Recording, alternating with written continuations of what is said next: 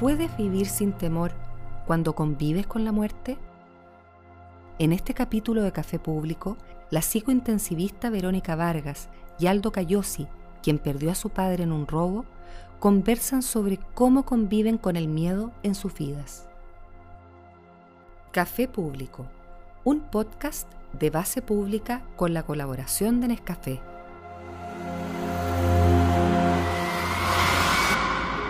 Es muy duro ver en los ojos de alguien la angustia de saber que va a morir. Al ser la única que está a su lado en ese momento, me toca prepararlos para un trance del que nadie quiere hablar. La noche que entraron a la casa de mi padre para robarle, cambió nuestras vidas para siempre. Los asaltantes no tuvieron compasión de un hombre mayor y lo mataron a palo. Desde ese día vivimos con miedo y con una pena terrible.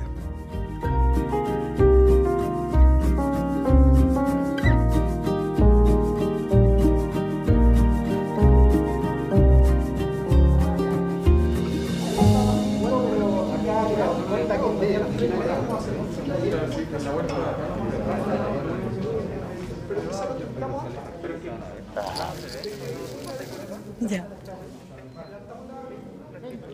Eh, Eh, quedé impactada por lo que acabo de escuchar. Quiero partir diciendo que simpatizo completamente. muchas gracias. Eh, no quiero hacerte sentir incómodo, me gustaría que me contaras más bien lo que tú me quieras contar. Yo te cuento lo que yo quiero contarte. Eh, pero sin duda partir con, con esta reseña debe ser duro. Es súper duro. Siempre fuimos una familia muy unida, muy, muy querendona. El papá y la mamá eh, siempre, siempre nos enseñaron así. Siempre hubo una familia muy, muy unida. Y que te quiten a tu papá de la noche a la mañana es terrible, incomprensible, te fijas. O sea, yo creo que siempre uno se imagina que, que los papás se van a ir de otra manera. Jamás uno se imagina que se van a ir así. Yo también te escuchaba a ti lo que tú dijiste y, y debe ser tremendamente doloroso vivir todos los días con eso, con tan cerca de la muerte. ¿Cómo Así es eso? es. Eh, en un comienzo, a ver, yo comencé con esto hace tres años atrás, yo soy psicóloga intensivista. Eso quiere decir que soy psicointensivista, especialista en la atención de pacientes que están críticos. Eh, como tú bien dices, es un trabajo duro. No me imaginaba hace cinco años atrás que iba a estar dedicándome a esto, pero es vocación. Yo me di cuenta que esto me gustaba. Como tú bien dices, eh, tuviste que vivir una experiencia muy difícil. Es que nadie me preparó. Exacto. Pues nadie está preparado para eso. No, yo estaba de vacaciones. Yo estaba a 1200 kilómetros de Santiago. Y a las 3 de la mañana eh, me avisan lo que había pasado. Me llama mi, herma- mi hermano estaba solo con el papá. Ya. Y nada, o sea, tú no sabes si estás durmiendo, si es una pesadilla, si es verdad, si no es verdad, cómo hacís para volver en forma inmediata, cómo podías ayudar. Y fueron, fue un viaje de, de 12 horas de vuelta, em, como en- totalmente en shock, digamos, no, Sí. no, como te dije, o sea, tú, tú estás, parece, en el lado que pre- preparas a la gente. Yo estaba preparado para llegar, él estaba de cumpleaños el 27 de enero, donde siempre lo celebrábamos en familia, invitábamos a nuestros amigos y todo, y la verdad que lo pasaba súper bien. Y yo venía yo estaba preparado para eso, eso era mi vida, digamos. Pasarlo bien con mis hijos de vacaciones y volver a estar con él. Y, y de ahí para adelante fue terrible. El proceso de la muerte. Entran a robar, eh, al papá le pegan, según las declaraciones, después de mucho tiempo el papá eh, se, se trató de defender. El papá era, era semi-inválido, había tenido un- una hernia eh, a la columna y la operación no salió bien y él quedó con, con, eh, movilidad reducida. Él se intentó defender, aparentemente esta, esta- e- estos asesinos, porque no les puedo decir de otra manera, eh, le empezaron a pegar fuertemente y, lo asfixiaron por compresión cervical. Y de ahí le, sacan las llaves del auto, pero no, no tenían las llaves del portón. Entonces, con su auto, echan abajo el portón, causando el ruido, salieron los vecinos y ahí fueron a buscar a mi cuñada y todo el cuento. Por eso lo encontró ella y, mi, y mi, sobrina mayor. Entonces fue duro para todo, fue tremendamente duro. Entonces tenéis que, aparte de eso, dejar de lado tu pena y, seguir adelante con lo que viene, que es buscar a los asesinos. Fueron dos años en que logramos dar con ellos y ya están presos. Y no me da vergüenza decirlo, somos absolutamente machistas. Eh, en, nuestro, en qué sentido? En que nos preocupamos de mi hermana, de mi mamá y de todas nuestras sobrinas. Y me da la impresión que es una protección emocional. Nada más. Sí. Nada más, nada más. O sea, eh, si nosotros nos quebramos, ¿qué queda para ellas? ¿Te fijáis? Entonces, nosotros estamos tratando de, siempre apoyarlas. Para nosotros eh, fue, fue súper duro y menos mal terminó. ¿Y, para ti?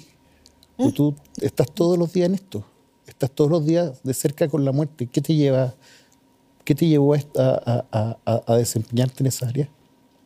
Trabajando, yo trabajo en un hospital, eh, me di cuenta que en las unidades críticas los pacientes fallecen acompañados de su familia, pero nadie los prepara para ello.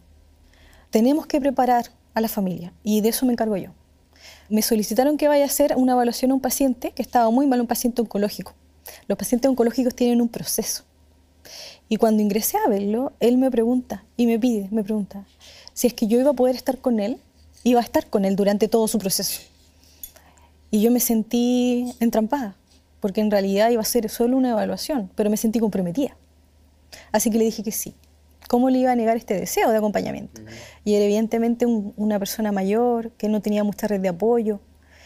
Fíjate que yo viví con él su sentir y el cómo él se despedía de la vida, cómo su cuerpo permanecía, pero quedaba vacío.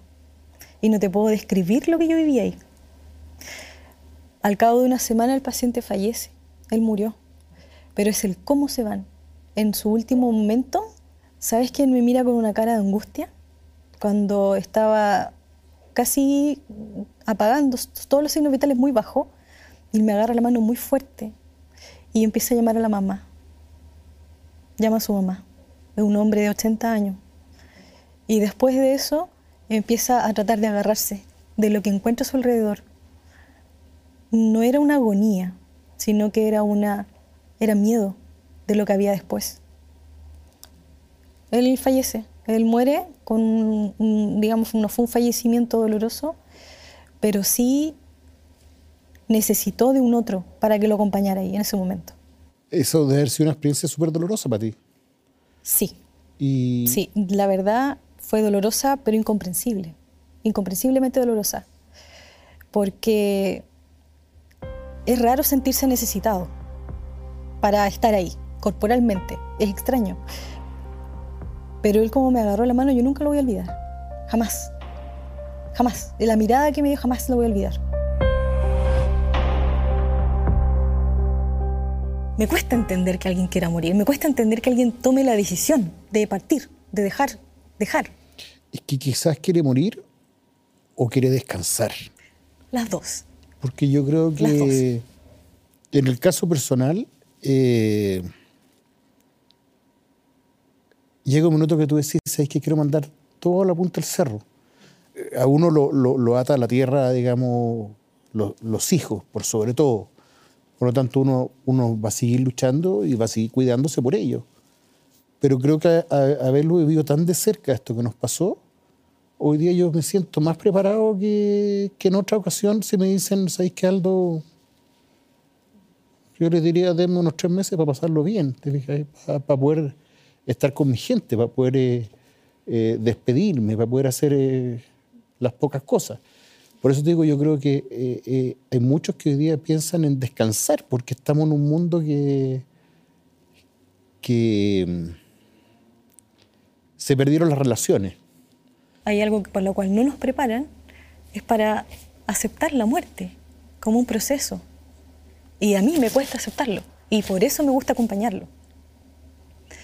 Porque siento, donde desconocemos lo que hay más allá, me quedo tranquila sabiendo de que hubo una transición acompañada. Porque un acompañado hace mejor las cosas. Como tú bien lo dijiste recién, el encuentro con un otro hace que tu pasaje por la vida sea mucho más satisfactorio. ¿Por qué entonces no hacer ese pasaje también satisfactorio hacia la muerte? Indudable, hoy día el, el, el, solo juntarse con alguien a conversar. Hace tanto tiempo yo no conversaba con alguien así. Mucho tiempo. Hoy día hasta tus propios hijos te, ya no te llaman, te mandan un mensaje. Y si no se los contestaste en un minuto, se enojan. Porque es que no me pescáis. Como que yo tuviera que tener todo el día, estar atento a ver si me mandaron un mensaje. Yo les digo, pero llámame por teléfono por último y dímelo, ¿en qué minuto, en qué minuto dejamos de conversar? Y ahora en este tiempo con el COVID, ¿no, no te has contagiado? ¿No te da susto contagiarte? Sí, eh, yo creo que eso es un miedo que está siempre. ¿ya? Eh, yo hago asistencia y apoyo al pie de la cama, o sea, junto con el paciente me refiero.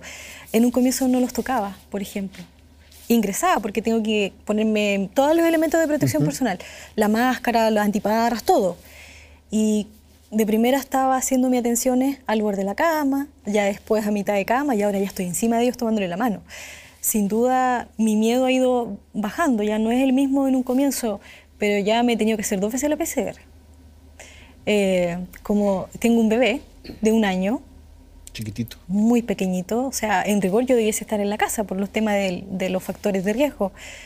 Eh, pero yo tomé una decisión y es de cuidarme, protegerme, para seguir haciendo mi trabajo y también proteger a mi hijo en la casa. Mi hijo tiene doble factor de riesgo porque mi marido también trabaja, él es médico. ¿Y, está trabajando en, lo mismo? Él es neurólogo en lo mismo me refiero también directamente con el COVID. Directamente, sí.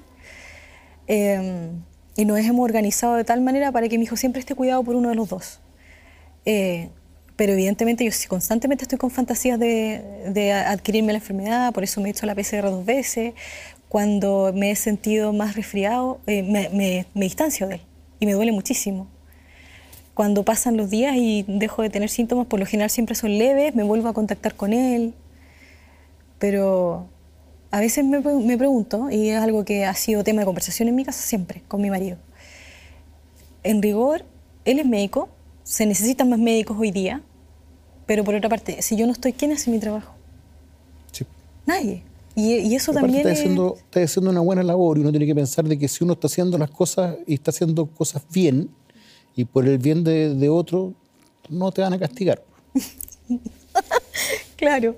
Claro. Alguien no te va a pues, castigar, digamos. No, no, no, no a entrar en tema de religión. como pero alguien, alguien te está cuidando. Yo pienso. Ellos mismos los que, se, los que vaya a despedir te están cuidando. ¿Sabes qué? Les has dado en el clavo algo. A mí me pasó una vez sentí la presencia de uno de mis pacientes en mi casa. En mi casa. Y yo siendo, no, no teniendo, digamos, mucha afinidad con lo con lo que hay más allá, no teniendo, más bien yo soy muy flexible en mis términos de creencia porque tengo que serlo. No tengo una creencia muy particular, sino más bien soy bien holgada en ese sentido. Eh, y era un paciente que estaba falleciendo. Y yo sentí su presencia en mi casa y al rato después me notifican de que el paciente había fallecido. Entonces, no te puedo explicar racionalmente lo que pasa, pero de que se siente, se siente. ¿ya? Ahora, sobre el tema del miedo, sí. Eh, pesadillas, sí, muchas, en relación con si se enferma mi hijo. ¿Qué pasa si es que mi marido contrae el virus y, lo pierdo? Tengo gente joven hospitalizada hoy día. Eh, mi bebé es muy chiquitito y me siento con lo que se llama esta disonancia ética. Porque siento que tengo que trabajar, pero al mismo tiempo es mi Pudiendo bebé. quedarte en la casa. Tengo ganas de quedarme en la casa también a veces. Ahora me quisiera agarrar eso para hacerte una pregunta a ti, ¿no? Sobre esto de, dosificar los miedos o de es inevitable no estar permanentemente pensando, por ejemplo, en mi caso, que yo me voy a enfermar y en tu caso posiblemente de que lo que le sucedió a tu papá pueda volver a suceder. Mis papás tenían 50 años de matrimonio y su primera casa fue la casa donde murió el papá. Y se la construyeron ellos a su gusto. Eh, demoraron muchos años en construírsela, cuatro años. Entonces, te quiero poner un poco en el contexto de que cuando fallece el papá, nosotros consideramos que, primero, que la casa era muy grande para mi mamá. Y la mamá no quiso irse de su casa. Ella dijo, esta es mi casa. Yo no tengo que arrancarme. Yo no tengo que dejar donde yo vivo. Y, la verdad es que nosotros se lo respetamos, pero pero es duro vivir todos los días pensando en que puede volver a pasarte, fíjate, o sea, eh, enrejamos la casa, aumentamos las medidas de seguridad, eh, estamos siempre, de alguna u otra manera, armados por susto, porque no te puede volver a pasar. Eh, yo, yo ando en la calle, te fijas, y, estoy constantemente mirando cuando voy manejando en el auto para atrás y, viendo que, no venga alguien siguiéndome. Eh, fuimos súper expuestos, pues nosotros dimos la cara siempre, salimos por televisión por, por este tema, eh, fuimos a los matinales para que la gente nos ayudara, porque no había nada, no, no habían datos para ver cómo, llegar a, estos delincuentes. Eh, eh, entonces, uno, uno, empieza a vivir con, el, miedo de, ¿se irán a venir a desquitar conmigo? Mm. ¿Le irán a hacer algo a mi mamá por, venganza? Entonces, eh, sí, vivimos hoy día con harto miedo. Y, pero creo que con, vuelvo a repetirte, con mi hermano, digamos, porque tratamos de estar mi mamá nunca más durmió sola. Y mi, mamá va a dormir donde mi hermano. O yo me voy a dormir con ella. Pero nunca más. Porque no, no, no te puede volver a pasar. Donde nadie va a ganar, donde, te, repito, nadie va a ganar nada. Yo voy, porque yo voy a perder una madre, como ya perdí un padre, y, curiosamente no hay nada para robar. O sea, esta gente hizo un daño terrible para no, robar nada. No, no, no, no, había nada de valor, de, de joya o cosas caras que tú dijeras. Por último, los tipos les valió la pena, ¿no? Cadena perpetua. Eso consiguieron. ¿Te fijas? Entonces, eh, indudable que ellos tienen familia, tienen mamá, tienen papá, que deben estar sufriendo igual que nosotros. ¿Te fijas? Nosotros perdimos un padre y ellos perdieron un hijo. Claro, ellos lo pueden ir a ver. Yo a mi papá lo tengo que ir a ver al cementerio. Pero me imagino que para ellos debe ser súper duro también. Pero bueno, cada uno es responsable, cuando somos papás, cada uno es responsable de lo que cría, digamos. O sea, somos nosotros los responsables de nuestros hijos para siempre, no hasta que tengan mayoría de edad, somos responsables para siempre, ¿te fijas? O sea, si nosotros permitimos que estuvieran metidos en drogas, que estuvieran metidos en, este tipo de cosas, y que llegaran a eso, somos nosotros los responsables. Hola, me gustaría hacer una pregunta. Con todo lo que han pasado, ¿están preparados para enfrentar su propia muerte? Qué pregunta más difícil. Yo creo que ya la conté. Wow. Em, yo creo que me niego a mi propia muerte todavía. Hace. Voy a ser muy honesta a propósito, que siento que tú has sido completamente honesto. Hace 10 años atrás yo sufrí un ataque con intento de violación. Hace. No, recuerdo precisamente, yo vivía sola en una comuna eh, nunca me había sentido tan vulnerable y tampoco nunca me había sentido con tantas ganas de luchar por mi vida. Fue un ataque violento con consecuencias muy violentas. Eh, menos mal que quedó en la parte de intento, porque yo me defendí. Creo que esta es una pregunta que no puedo responder de otra manera sin hablar de ese evento. El, el hombre que tomó la decisión de hacerme esto eh, era joven. No recuerdo su rostro, pero recuerdo su olor, algo que nunca voy a olvidar. Y evidentemente utilizó un arma para intimidarme. Nunca me había sentido tan vulnerable y es cierto de que tu vida pasa en un segundo. Y es cierto que de alguna manera uno se les ingenia para buscar alternativas en un segundo. Y yo busqué mis alternativas y decidí oponerme a la situación y luchar, porque sabía que si me entregaba con facilidad era altamente probable que no volviera. Después de eso, evidentemente, tuve todo mi proceso, era muy joven, yo estaba en mis 20. Eh, fue difícil sobrellevarlo y estaba constantemente pensando en mi propia vulnerabilidad y mi vida tomó un rumbo distinto. Y yo creo que gran parte de lo que me dedico hoy es para reparar eso de mí también. A quien me hubiese gustado, que me hubiese acompañado también. ¿Nunca pillaron a la persona? No. Eh, habían hipótesis de mm, que fue un pago. Donde esto era una comuna pequeña, se conocían entre todos, yo era como nueva en este lugar. Eh, habían unos correos electrónicos y se sospechaba que hubo un pago para llevarme a un lugar y era una cosa muy transfuga, era una, una situación que no, ahora lo recuerdo y lo miro para atrás y puedo hablarlo tranquilamente. Pero en el momento era algo que me desorganizó completamente como mujer, como persona. Y yo creo que me ayudó a tomar un rumbo en mi vida muy diferente, muy diferente, a buscar objetivos que yo no tenía pensado. Respondiendo, ella pregunta si estamos preparados. Si yo estoy preparada para vivir mi propia muerte, antes de mi hijo estaba más preparada que ahora. Ahora no. Ahora siento que no estoy preparada para poder abandonar este mundo sin ver a mi hijo completo, feliz. Es lo único que me preocupa en la vida.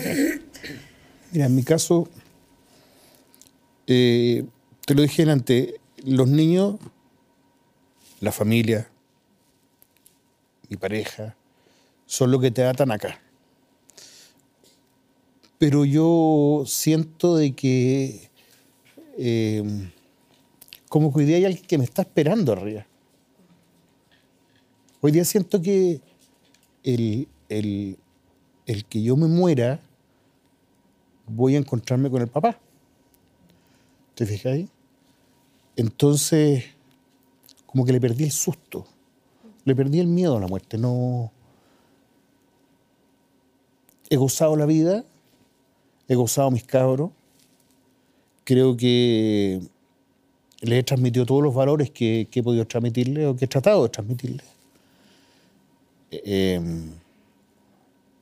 quiero estar con ellos infinito tiempo más, pero si me llegase a pasar algo, la verdad es que... ¿Estás en paz? Estoy tranquilo, estoy en paz, sí. ¿Conciliado con la idea? Sí, sí, fíjate, sí. Me gustaría que me dieran tiempo nomás para poder hacer algo. Sí. para poder organizarlo. Sí, porque sí. la verdad es que tú, yo te pregunté antes por las dos partes de lo que tú preparas.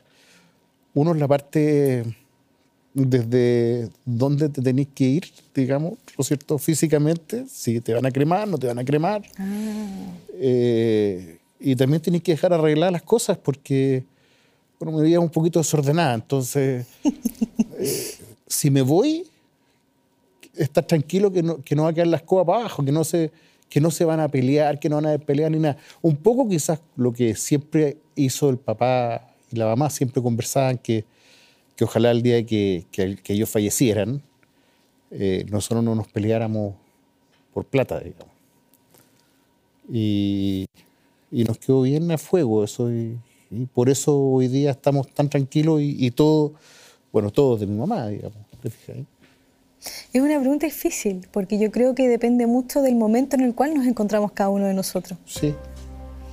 Y de lo conciliado que Aparte estamos con que la yo estoy bastante más cerca que tú. no lo sé. no he mostrado tanto detalle. Tengo 50 yo. Un poco más sí.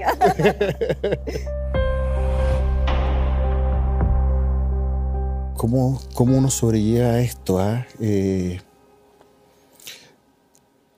pedí ayuda. Yo al, al principio eh, pedí ayuda y fui a un psiquiatra. Yo no creo, con mucho respeto te voy a decir que yo no creía ni en los psiquiatras ni en los psicólogos. Sí, lo, acepto, lo entiendo. El mayor acercamiento con los psicólogos ha sido cuando tengo que llevar a alguno de mis niños. ¿Te fijas? Bueno, pedí ayuda a un psiquiatra y la verdad es que las pastillas son mágicas. O sea, te hacen ver la vida más de colores. Eh, salir un poco adelante. Yo hasta el día de hoy no sé lo que es estar sin la pastilla, así que no, no, no, no- yo no he vuelto atrás. No, no he vuelto hace un año que no voy a ver al psiquiatra. Ya. Eh, sigo con la misma dosis porque me siento bien, ¿te fijas? O sea, siento que soy capaz de, de no llorar. Una cuestión bien, bien tonta puede ser porque... No. Pero, pero no voy a andar por la vida todo el día llorando, digamos. No, no, no, no podía ir eh, manejando en el auto, escuchar una canción y ponerte a llorar. No, no, no es sano. Y, con mucho apoyo, sí, la familia, mi pareja, de mis niños, mi hermano, mi hermana, de todo, todo. La familia, tú me preguntaste si había, se había unido más. Era súper unida y hoy día es mucho más unida. No sé, ayer fui a ver al papá con mi hermano, habían pasado cuatro meses que no habíamos ido, fuimos totalmente en contra de todo, el cementerio está cerrado. Eh, fuimos, nos fugamos adentro para poder eh, Estar con él. un, un poco, ir a limpiarle, ponerle flores y le llevamos su perrito. Él cuando, cuando pasó esto, él estaba con, acompañado de su perro. Al perro lo pegaron y el perro vivió ocho meses más y hubo que sacrificarlo. No, no repuntó nunca, ¿te fijas? Entonces le llevamos a su perrito, lo cremamos y se lo llevamos para que estuviera junto a él, que él amaba a sus perros.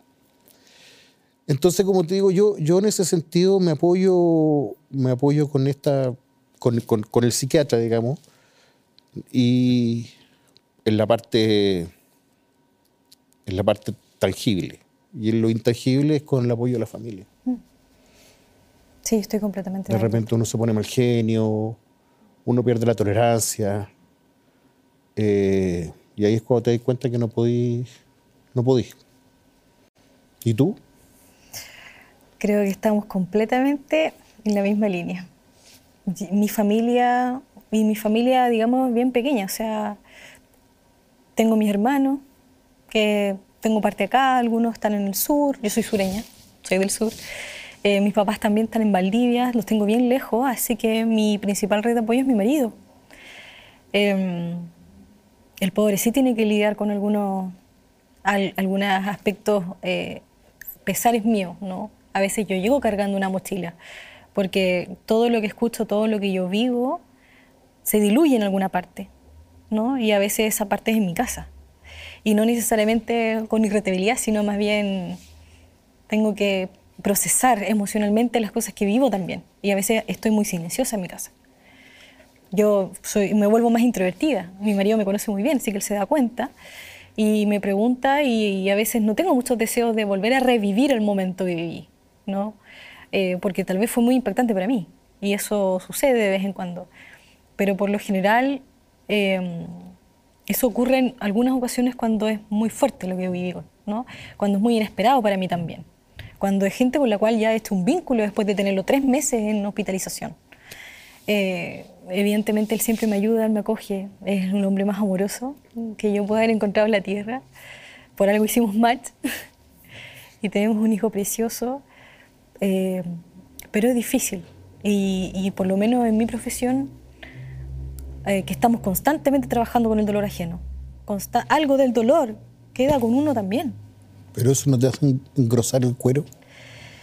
Depende, porque tra- trabajamos con la sensibilidad. Si yo me engrueso, pierdo empatía. No me puedo engrosar, todo lo contrario. Tengo que comprender esa, ese dolor, entenderlo, vivirlo, procesarlo y liberarlo. Es como, una, es como un catalizador. Estoy constantemente catalizando. Porque no podría trabajar en esta línea si me endurezco. Pasaría por delante de mí muchas cosas y no las sentiría. Y yo necesito sentirlas para poder entender el sufrimiento del otro. Es difícil. ¿eh? Es súper difícil. Es muy difícil. Pero de alguna manera, yo creo que mi experiencia de vida me ha hecho buena para esto. Y no me veo desempeñándome en otra área. No me veo desempeñándome en otra área. Trabajé muchos años en, en áreas psiquiátricas, pero es acá donde me siento más cómoda. Porque siento que estoy haciendo una diferencia, realmente marcando una diferencia. Y siento que estoy haciendo algo por un otro, que probablemente en otro contexto nadie lo estaría haciendo. Eh, mucho debe pasar por eso, por conversar con la persona. A veces sí, otras veces la palabra sobra. ¿Me explico? Sí, perfectamente. Cuando digo lo que quiero decir, la embarro. ¿Cómo es? A ver. Soy más bruto. Ah. no soy psicólogo. claro, el saber decir las cosas a veces es muy difícil. Así es. No, en el caso de nosotros, eh, indudablemente no somos los únicos. Eh, hay muchas familias que, que están viviendo con mucho miedo. Eh, hay mucha delincuencia, mucha delincuencia. Cuando tú te metes un poco en el mundo de esto, eh, como yo te comenté, que trabajamos bastante la mano con la PDI, nos metimos en este mundo nos metimos en el mundo de las redes sociales de, los delincuentes. Eh, que están ahí, que tú las podéis ver también si hacías ciertas búsquedas en el mismo Facebook y tú puedes ver a esta gente. Es mucha, es mucha. Son cabros de 14 a 20 años, 22 años, en que adoran las pistolas, las joyas, los autos, y estamos todos expuestos a eso, porque es la vida fácil. Ellos, ellos creen que de esa forma van a llegar a, ser grandes, ¿te fijáis? Son el más choro de la población. Eh, en el caso de nosotros se, jactaban de lo que le habían hecho al papá. Eh, entonces, estamos todos expuestos hoy día. Hola, ¿cómo están? Eh, estuve escuchando su conversación y quería hacerles una pregunta sobre el miedo que está siempre presente en sus vidas. ¿Cómo se convive con un sentimiento que a muchos nos paraliza y al parecer a ustedes les da fuerza? Una muy buena pregunta. Em, en, mi, en, mi, caso personal, eh, es lo que nos tocó vivir. El vivir con este miedo es, es lo que nos tocó. Y, y espero que en algún minuto este miedo cambie por la palabra respeto.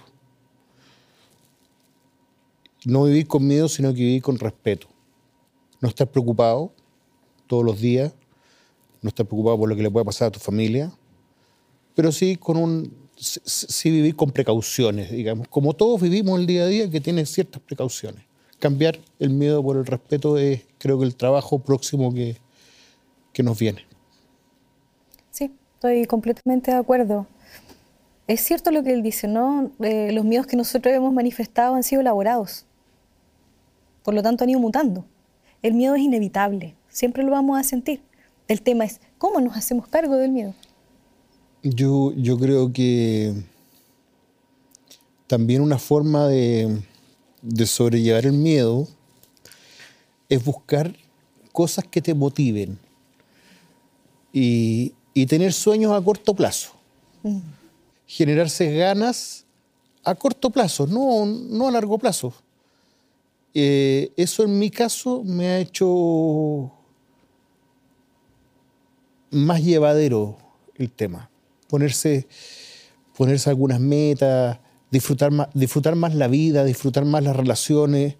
Es un poco lo que ha pasado con la pandemia, que nos demos cuenta de la importancia de un abrazo, de la importancia de un beso.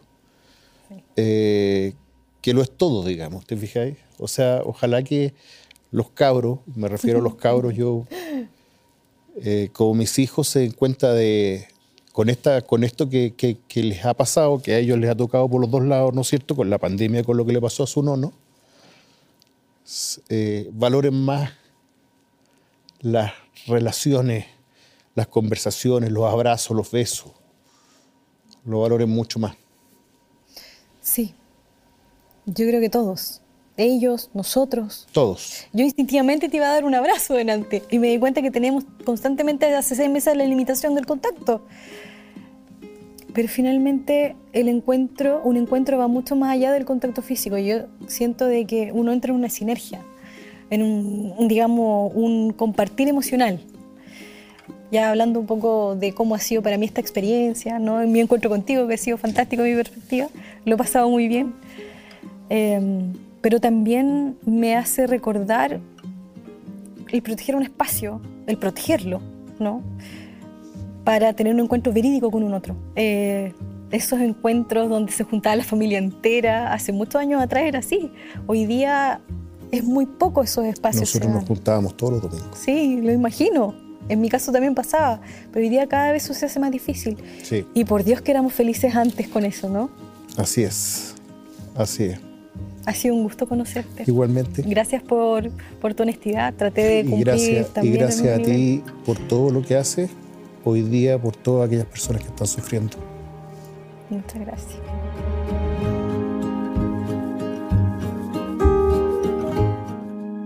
Café Público, un podcast de base pública.